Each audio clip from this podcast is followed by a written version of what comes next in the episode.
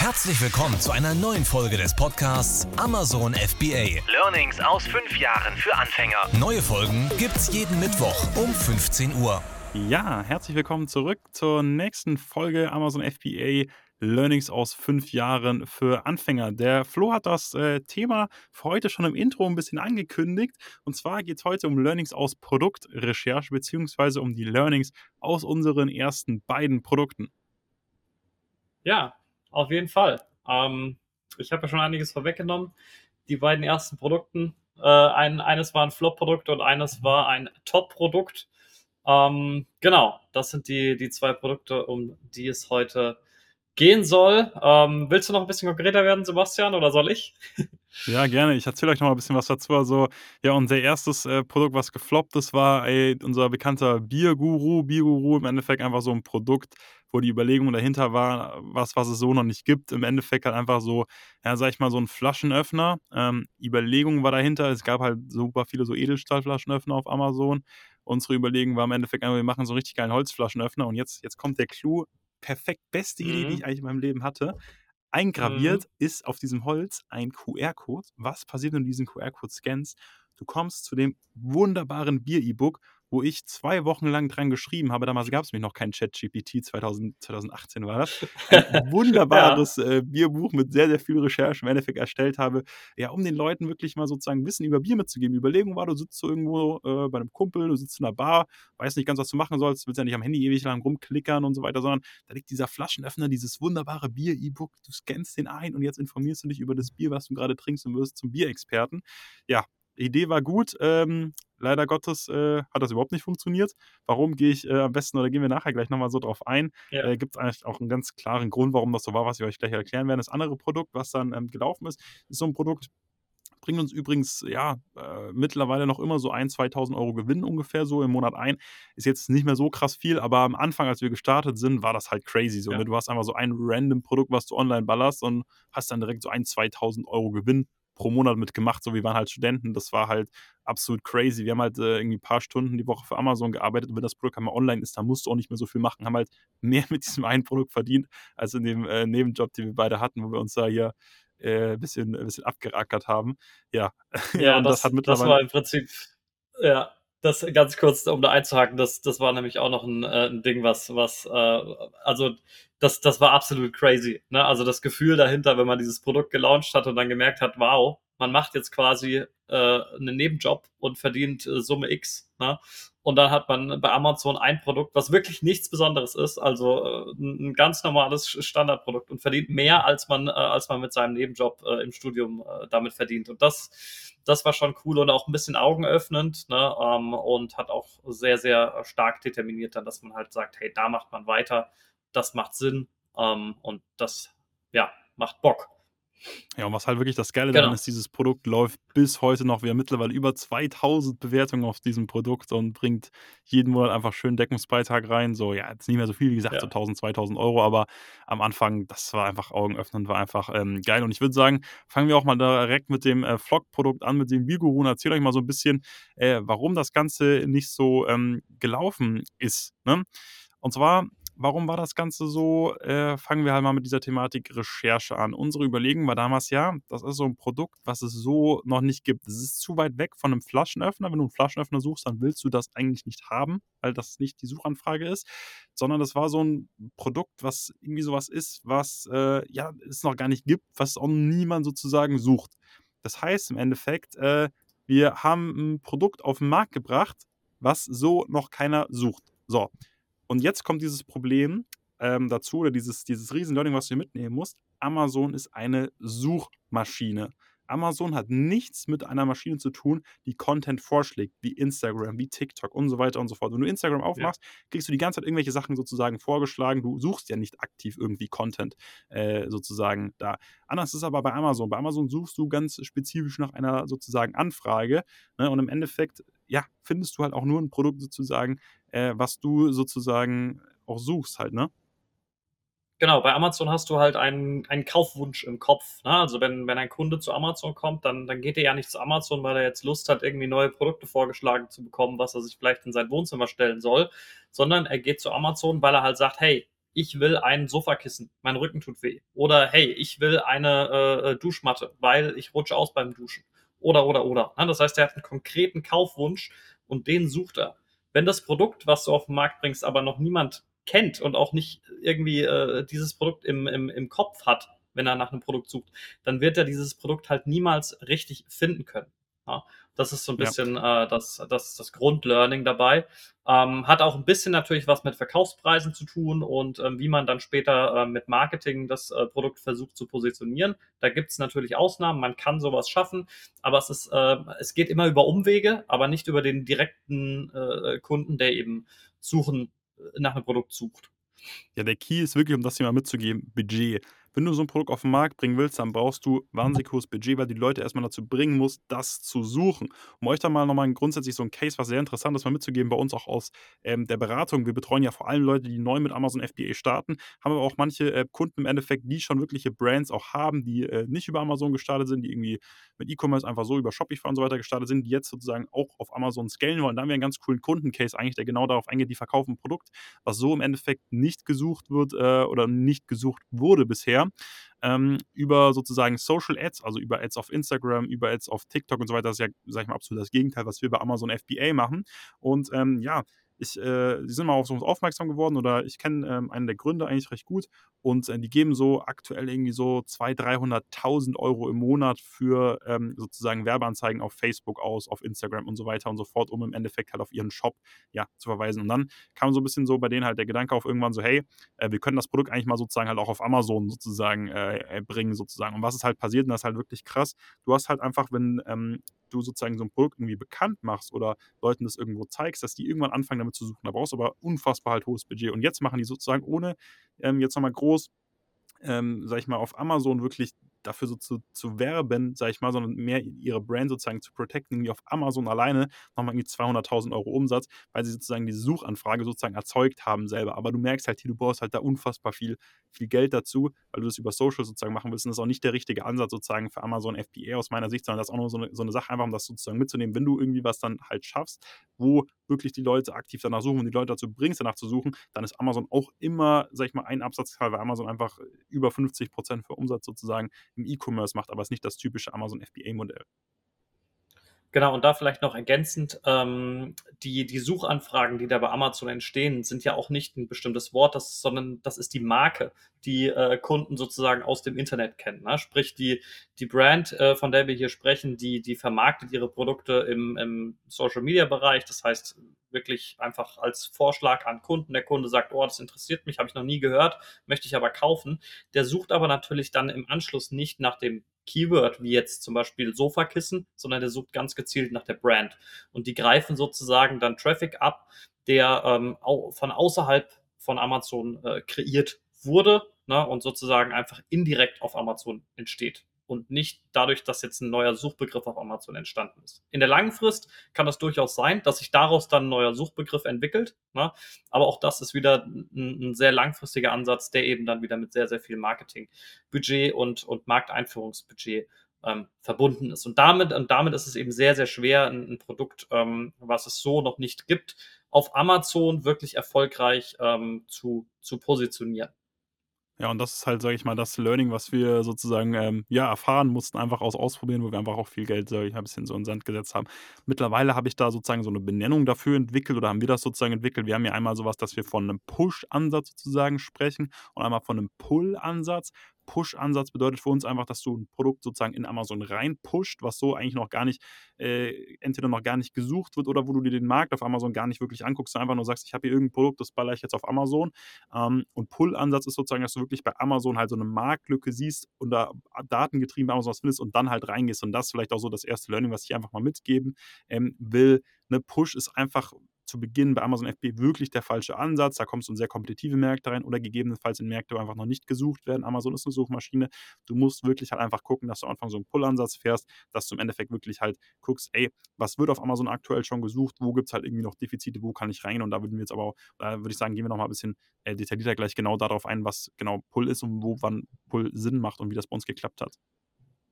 Genau, bevor, äh, bevor wir da jetzt vielleicht weiter in die Theorie einsteigen, lass uns doch einfach mal, ähm, das ist doch bestimmt spannend für alle, ähm, lass uns das doch vielleicht einfach mal ganz konkret machen, ne, an unserem Beispiel, dem Biguru, was genau da passiert ist, was wir probiert haben auch, ne, und ähm, wie es dann eben dazu kam, dass es dann am Ende im Prinzip ausgelistet wurde und äh, was so die verschiedenen Steps waren, wie wir es versucht haben. Ähm, da, da, das ist nämlich, glaube ich, sehr spannend, auch wenn jemand gerade jetzt überlegt, so ein Produkt zu launchen, einfach mal ähm, zu sehen, was passiert denn dann wirklich in der Realität. Ähm, deswegen, ich, ich mache jetzt einfach mal den Case auf, ne? also zu unserem Produkt. Also wir haben ein Produkt, wir wollten das ungefähr für 9,99 Euro vermarkten. Ähm, wir hatten auch dran gedacht, das vielleicht für 12,99, 13,99 zu vermarkten. Ähm, und die erste Idee war natürlich, dass wir dieses Produkt dann entsprechend auf dem Keyword Flaschenöffner äh, äh, präsentieren, positionieren und dort eben dann auch vertreiben. Ähm, dann haben wir dort gelauncht, ganz normal, wie man es eben kennt. Ähm, wir haben das Produkt eben äh, halt, wir haben die Verkaufsseite fertig gemacht, haben alles schön präsentiert ähm, und haben dann entsprechend Werbung darauf geschaltet. Aber diese Werbung hat eben entsprechend nicht performt, aus folgendem Grund, weil der Flaschenöffner als solcher einfach im Vergleich zu den anderen viel zu teuer war. Na, also wir haben halt irgendwie äh, für einen einzigen Flaschenöffner halt irgendwie zwischen 10 und 15 Euro verlangt. Ja, und auch verlangen müssen. Wir hatten ja Kosten, wir haben ja irgendwie auch äh, da den QR-Code einscannen äh, oder eingravieren lassen müssen, etc. etc.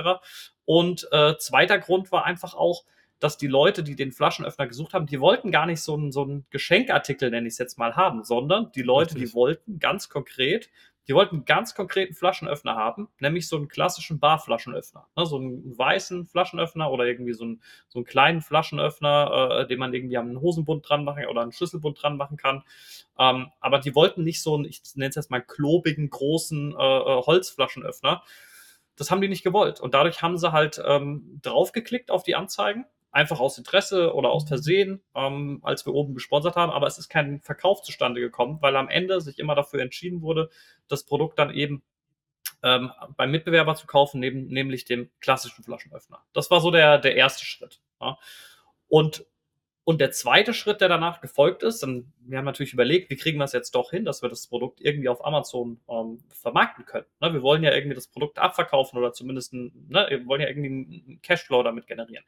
Und dann war die Idee, okay, dann gehen wir doch breiter, weil was ist es denn eigentlich? Es ist ja eigentlich gar kein Flaschenöffner, sondern es ist ja eigentlich ein, ein Geschenk äh, oder ich nenne es mal ein Geschenkartikel, Scherzartikel könnte man es vielleicht irgendwie nennen oder, oder einfach ein, ein Männer, Männer äh, Spaß, äh, Spaßgeschenk, sowas in die Richtung. Ne?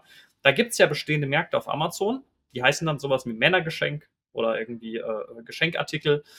Ähm, das Problem aber bei diesen Kategorien ist, dass die sehr, sehr breit gestreut sind. Und da ist man mit einem Verkaufspreis von 10 bis 15 Euro natürlich sehr, sehr, sehr, sehr günstig unterwegs. Das heißt, da gibt's Geschenke, das sind dann Whisky-Sets, das sind dann irgendwelche, ähm, ja, gesamten sonst was Sets, äh, Testsets, äh, irgendwelche Scherzartikel, die halt teilweise 50, 60 Euro kosten.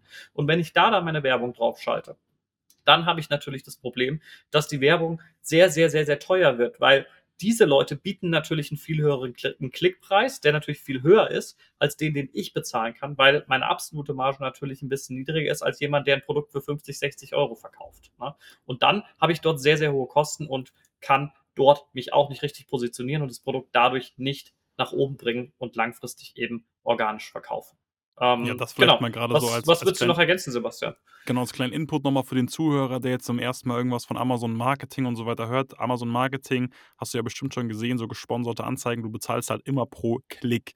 Und der Klickpreis entsteht immer über einen Wettbewerb sozusagen zwischen den verschiedenen Mitbewerbern. Ne? Und da kannst du dir jetzt natürlich halt vorstellen, wenn du halt mit jemandem äh, im Wettbewerb stehst und du ein Produkt für 10 Euro verkaufst, ein Wettbewerb für 50 Euro, der kann natürlich viel mehr für einen Klick sozusagen bezahlen. Und deswegen halt auch so, es ist halt schwierig, so einen 10-Euro-Artikel dann einfach da zu verkaufen, weil du wirst wahrscheinlich ungefähr genauso viele Klicks brauchen wie der für 50 Euro, aber der für 50 Euro kann einfach das vier- oder fünffache pro Klick sozusagen bezahlen, damit er die, die gleiche Marge hat. Heißt jetzt vom Grundsatz her aber nicht, dass günstige Produkte schlecht sind oder sowas, sondern einfach nur als Learning, wenn du ein günstiges Produkt in einen äh, Markt sozusagen einführen willst, wo die Produkte eher teurer sind, wie zum Beispiel bei diesem klassischen Fall, wo du jetzt gesagt hast, hier Geschenk für Männer, ja. wo eben diese Whiskys jetzt für 40, 50 Euro sind, wird es dann einfach ultra schwierig, ähm, im Endeffekt da auch gute Klickpreise zu bekommen, damit du Werbung machen kannst, ähm, weil du brauchst erstmal Werbung eben, um sozusagen naja, ähm, von Seite 2, 3, 4, wo du am Anfang bist, wo dich noch niemand sieht, eben auf Seite 1, sag ich mal, äh, einfach so sozusagen zu kommen. Also das vielleicht auch mal so als, als Learning, was man hier nochmal mitgeben kann, sollte ja eigentlich nur um Produktrecherche jetzt erstmal gehen, aber es ist einfach so,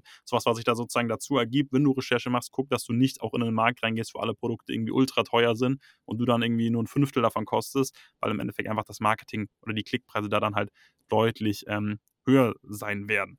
Ja, und das eigentlich auch, sage ich mal, Genau. so ein bisschen auch die ja, gesamten Erklärungen, warum dieser Bigoro nicht funktioniert hat. Das Wichtigste oder der Hauptgrund ist halt im Endeffekt einfach, weil das die Leute halt einfach nicht gesucht haben und Amazon einfach eine Suchmaschine ist und wir nicht das Budget hatten, ja, äh, die Leute dahin zu bringen, dass die sozusagen danach suchen und da auch Amazon FBA oder Amazon nicht der richtige Kanal ist, weil du eigentlich einen Kundenwunsch nicht über Amazon erzeugst, wo du eine Suche bist, sondern eher über Social Media halt, ähm, wo die Leute als erstes mal dazu sozusagen bringt und irgendwie so ein Pattern Interrupt schafft, während die gerade irgendwie die lustigen Katzenvideos schauen, auf einmal darauf aufmerksam werden, äh, dass sie irgendwie einen coolen Flaschenöffner sozusagen überhaupt äh, kaufen können.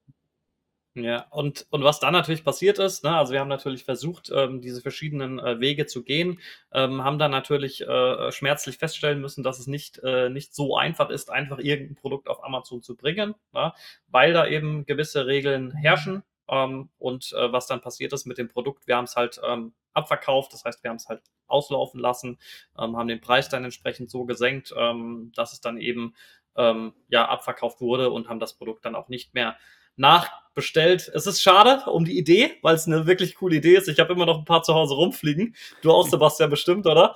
Ja, Ähm, sicher auf alle, alle aber Freunde es ist- verteilt, die freuen sich immer. Ja, ja, ja. Wir hatten es dann tatsächlich ähm, vielleicht, also ich weiß nicht, ob wir jetzt hier noch einen, einen kleinen Exkurs einlegen wollen, aber wir haben, ähm, äh, wir haben die ja dann auch noch versucht, über den Einzelhandel äh, äh, zu vertreiben, aber das ist dann wieder eine ganz, ganz andere Geschichte, die, die würde ich jetzt mal, glaube ich, hinten anstellen, oder Ja, Sebastian? da, da könnt ihr uns mal auf Instagram schreiben, Sebastian Oh ja. Mit UE oder Florian Sattig, ob ihr die äh, Einzelhandelsgeschichte vom Bierguru haben wollt, wo wir uns als Vertriebsexperten ähm, in, verschiedenen, in verschiedenen Getränkemärkten in ganz Deutschland versucht haben. Äh, kleines vorweg, äh, war leider nicht so erfolgreich wie der, wie der Onlinehandel, aber Ja. äh, wenn ihr da mehr wissen wollt, dann schreibt uns einfach mal. Eine, Dann können wir da gerne was zu perfekte. Geschichte, eine perfekte Geschichte, falls wir uns mal irgendwo auf einem, auf einem, auf einem Event treffen. Und dann, dann lasse ich, dann lass ich mich von euch auf ein Bier einladen und ihr bekommt zum, zum Austausch von mir die Bierguru-Geschichte. Aber ich würde sagen, lass uns doch mal ein bisschen positiveren Sachen äh, weitermachen. Es geht ja auch nicht nur darum, Amazon zu verteufeln, weil Amazon FBA eigentlich Ja. ein richtig geiles Geschäftsmodell ist. Und lass uns doch mal über das zweite Produkt sprechen, das im Endeffekt dann von Anfang an recht gut gelaufen ist. Ich glaube, wir haben es in der letzten Folge erwähnt. Ich glaube, hier es auch gar nicht. Äh, wir haben mittlerweile über 2000 Bewertungen auf diesem Produkt, bringt jeden Monat noch immer so 1000 bis 2000 Euro Gewinn ein, hat das von Anfang an sozusagen gemacht und war halt für uns so richtig augenöffnend, weil wir halt einfach äh, irgendwie Studenten waren, die äh, fast nichts verdient haben und auf einmal halt irgendwie jeder ein Tausi pro Monat irgendwie gehabt haben äh, durch Mhm. den Verkauf von irgendeinem so simplen Produkt. Und zwar, was war das eigentlich wirklich für ein Produkt? Das äh, war ein Produkt im Bereich Küche, was es so schon ähm, gibt, sage ich mal. Wie sind wir auf dieses Produkt, sage ich mal, so gekommen oder was? Einer so Dinger. Äh, wir haben halt gesagt, wir wollen irgendwie mal so ein simples Produkt haben und da war so ein bisschen die Sache, dass der Flo im Endeffekt gesagt hat, ey, wir müssen uns meist mal auf Märkte angucken, wo mein Vater konstant so Sachen kauft, äh, wo mein Vater so die Zielgruppe ist, wo der so, so Produkte kauft. Also ja, ewig lang Ja, recherchiert. und vielleicht, vielleicht kleiner Exkurs. Also mein Papa, mein Papa ist so, so äh, glaube ich, der, der typische Deutsche, ne? der, ähm, der im Prinzip äh, seine, seine, ja, seine Einkäufe erledigt äh, im Baumarkt und am Wochenende immer samstags in die Stadt geht. Und ähm, der kommt eben immer sehr häufig äh, regelmäßig mit Produkten nach Hause, die mir dann natürlich auch, auch aufgefallen sind, die dann ausgetauscht werden, die dann irgendwie äh, ne, aufbereitet werden, damit die im Haushalt eben funktionieren. Und das war eines dieser Produkte, die äh, in diese Kategorie Papa kauft das jeden Samstag äh, oder, oder äh, alle zwei Monate samstags im Baumarkt. Genau. Genau, das heißt ganz konkret, wir sind einfach in den Markt im Endeffekt reingegangen, den es so schon gab, wo im Endeffekt ähm, so schon Leute äh, drin waren, das verkauft haben. Wir hatten da auch Mitbewerb, fünf, sechs Leute haben das auch genauso verkauft. Und dann war damals halt so ein bisschen unsere Überlegung, jo, wir wollen das Produkt einfach besser machen, wir wollen da irgendwas dran verändern. Das heißt, bei uns ging es ganz konkret darum, dass wir das Material sozusagen verbessert haben. Ja, und Ergebnis davon war dann im Endeffekt einfach, dass äh, Leute dieses Produkt schon gesucht haben und wir im Endeffekt einfach Leuten was verkauft haben, was die so sozusagen schon gesucht haben, nur im Endeffekt einfach wie das Ganze halt ein Stück weit besser gemacht haben als der Wettbewerb. Und das, ja, hat dann im Endeffekt halt einfach recht gut funktioniert. Und das war dann im Endeffekt halt auch der Key an dieser ganzen Sache, ähm, einfach einen USP zu haben, der das Produkt besser macht, der das Produkt auch, wo das halt im Endeffekt auch halt Sinn macht. Das ist zum Beispiel auch so ein ganz klassischer Inhalt bei uns im, im FBA-Training, wo es auch ganz konkret eben darum geht, Überlegungen sich zu machen, hey, ja, wie kriege ich von einem existierenden Produkt, was es schon gibt, da ein USP dazu, dass ich halt eben in den Markt rein kann, der schon existiert, ja, den im Endeffekt schon Leute sozusagen auch suchen. Ja? Und wo es auch schon Wettbewerb genau, gibt. Genau, das ist, das ist der Key, der absolute Key. Ne? Also in den Markt reinzugehen, den es halt schon irgendwie gibt, wo Leute aktiv danach suchen. Die gehen auf Amazon, die sagen, ich will das haben und dann ein Angebot zu schaffen, wo die Leute sagen, hey, das gefällt mir am besten auf Amazon und das kaufe ich jetzt. Und wie schafft man das natürlich, indem man sich irgendwie abgrenzt vom Mitbewerb, was Besseres zur Verfügung stellt, in unserem Fall ein besseres Material.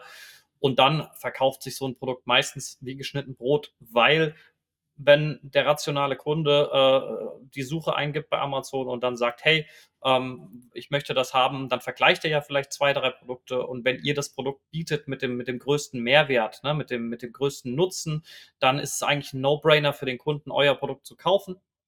Und ähm, das ist immer das Ziel, was wir eben am Ende verfolgen, wenn wir in Märkte reingehen, ein Produkt zu schaffen, was den maximal möglichen Mehrwert ähm, bietet. Genau, da muss man einfach so sagen, so, um das mal so zusammenzufassen, also Pull, so ein Pull-Ansatz wirklich zu suchen, hey, was gibt es schon bei Amazon, was wird schon im Endeffekt gesucht, macht halt einfach extrem viel Sinn, weil du gehst halt in Märkte rein, wo du halt siehst, es gibt Nachfrage, gehst im Endeffekt einfach mit dazu, machst es besser und dann läuft das Ganze. Wohingegen dann halt eben dieser Push-Ansatz eher was sehr, sehr langfristiges ist, viel Budget braucht, nicht unbedingt das Richtige für Amazon ist. Ähm, ja, daher aus meiner Sicht auch für Anfänger nicht wirklich sinnvoll ist und ähm, das eher was ist, wo ein ganz anderes E-Commerce-Geschäftsmodell ist als Amazon FBA, auf das wir uns jetzt hier sozusagen ähm, beschränken wollen. Du musst einfach verstehen, Amazon ist einfach eine Suchmaschine und ist nicht was, was Content vorstellt, äh, vorschlägt wie äh, ja, TikTok äh, oder Instagram oder sonst irgendwas. Ne? Ja, und darauf aufbauen würde ich dann nochmal so auf dieses Thema USP eingehen, beziehungsweise anschneiden oder, oder Mehrwert einfach grundsätzlich so als USP, also Unique Selling Point, einfach Mehrwert, den du deinem Produkt hinzufügst. Was du einfach wissen musst, ist, sei einfach nicht der, der das gleiche verkauft, was es so exakt so schon gibt, sondern grenzt sich einfach klar vom Wettbewerb ab, überall ein Alleinstellungsmerkmal, damit es für den Kunden im Endeffekt einfach Sinn macht, bei dir zu bestellen. Genau, und ähm, da vielleicht noch ganz kurz äh, hinzugefügt, ähm, ihr müsst natürlich nicht das Rad komplett neu erfinden. Ne? Also so ein USP ist immer irgendwie ein, eine Gratwanderung zwischen, ähm, ich, ich gebe einen Mehrwert in das Produkt, aber ich lasse das Produkt noch so, wie es ist. Ne? Das kann sein, irgendwie ein neues Material, ein besseres Material oder irgendwie ein anderes, cooleres Design zu verwenden. Ähm, genau, aber das sind so wirklich die, die, die Grundlagen ähm, zum, zum Thema USP-Findung. Aber das sind ja auch alles Sachen, ähm, ja, die bearbeitest du ja auch ähm, mit den ganzen Teilnehmern im Training, oder Sebastian? Ja, genau. Also, was du jetzt schon angesprochen hast, sind natürlich jetzt mal so ein paar einzelne Beispiele, was man sozusagen äh, machen kann. Ähm, ja, bei uns geht es im Training halt dann sehr, sehr, sehr detailliert wirklich darum, genau, wie mache ich USPs, was machen für USPs Sinn, für welches Produkt macht welcher USP Sinn. Ähm, das kann man jetzt auch schlecht irgendwie in einem Podcast von einer halben Stunde oder so zusammenfassen, sondern das ist halt sehr, sehr intensiver Inhalt bei uns im Training. Gibt sehr, sehr viel ähm, Theorie dazu, aber dann eben auch konkrete und individuelle Unterstützung immer konkret beim Kunden. Ähm, ja, aber ich würde sagen, bleiben wir mal beim Thema hier. Was bestimmt noch interessant ist und den einen oder anderen hier interessiert ist, ja, wie sind wir eigentlich so auf diese Produkte gekommen? Äh, Flo, willst du doch mal kurz mal ausholen und mal kurz erzählen, wie das bei uns dann so gelaufen ist mit der Produktrecherche? Ja, Produktrecherche. Äh, wir saßen in Taiwan im äh, Studentenwohnheim und äh, haben Bier getrunken und äh, haben uns durch Amazon durchgeklickt. Ne? Das war im Prinzip unsere, unsere äh, erste Produktrecherche. Ähm, nee, Spaß. Natürlich war, war, ein, äh, war ein gewisses äh, System hinten dran. Ähm, und ähm, ja, wir haben halt versucht, äh, Strategien zu entwickeln. Es gibt ja Software-Tools, die das auch, ähm, die das auch unterstützen ähm, Strategien zu entwickeln, entsprechend herauszufinden, welche Märkte sind interessant, ähm, in welchen Märkten sind eben zum Beispiel noch nicht so viele Mitbewerber, welche Märkte sind sehr äh, äh kaufstark, wo kaufen viele Kunden und ähm, wo finden wir Märkte, wo wir entsprechend USPs entwickeln können ne? und das eben entsprechend systematisch in ein System gepackt, ähm, um da eben entsprechend mit diesen Strategien dann äh, Produkte auf den Markt bringen zu können und oder zumindest zuerst mal zu finden und dann auf den Markt zu bringen.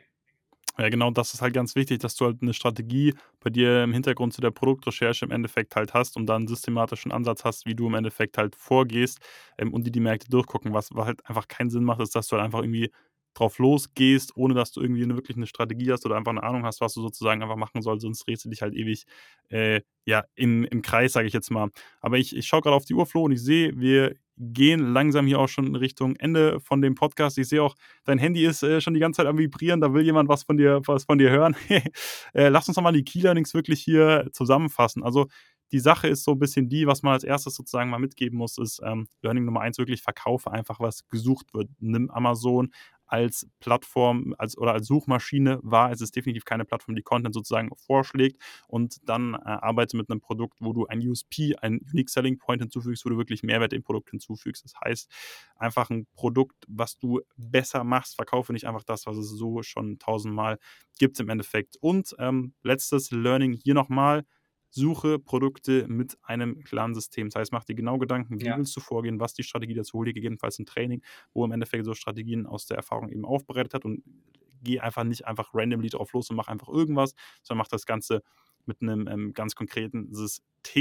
Ja, so viel im Endeffekt Auf zu den ähm, Key Learnings von heute. Was machen wir im nächsten Podcast? Im nächsten Podcast schauen wir uns nochmal ganz genau an, ja, was wir über Qualität gelernt haben. Da gibt es auch nochmal eine lustige Geschichte. Äh, kleiner Spoiler, es geht auf jeden Fall hier um ein äh, Teegeschäft in Taiwan und eine verwundete Verkäuferin. Äh, aber da gehen wir nächstes Mal detaillierter drauf ein.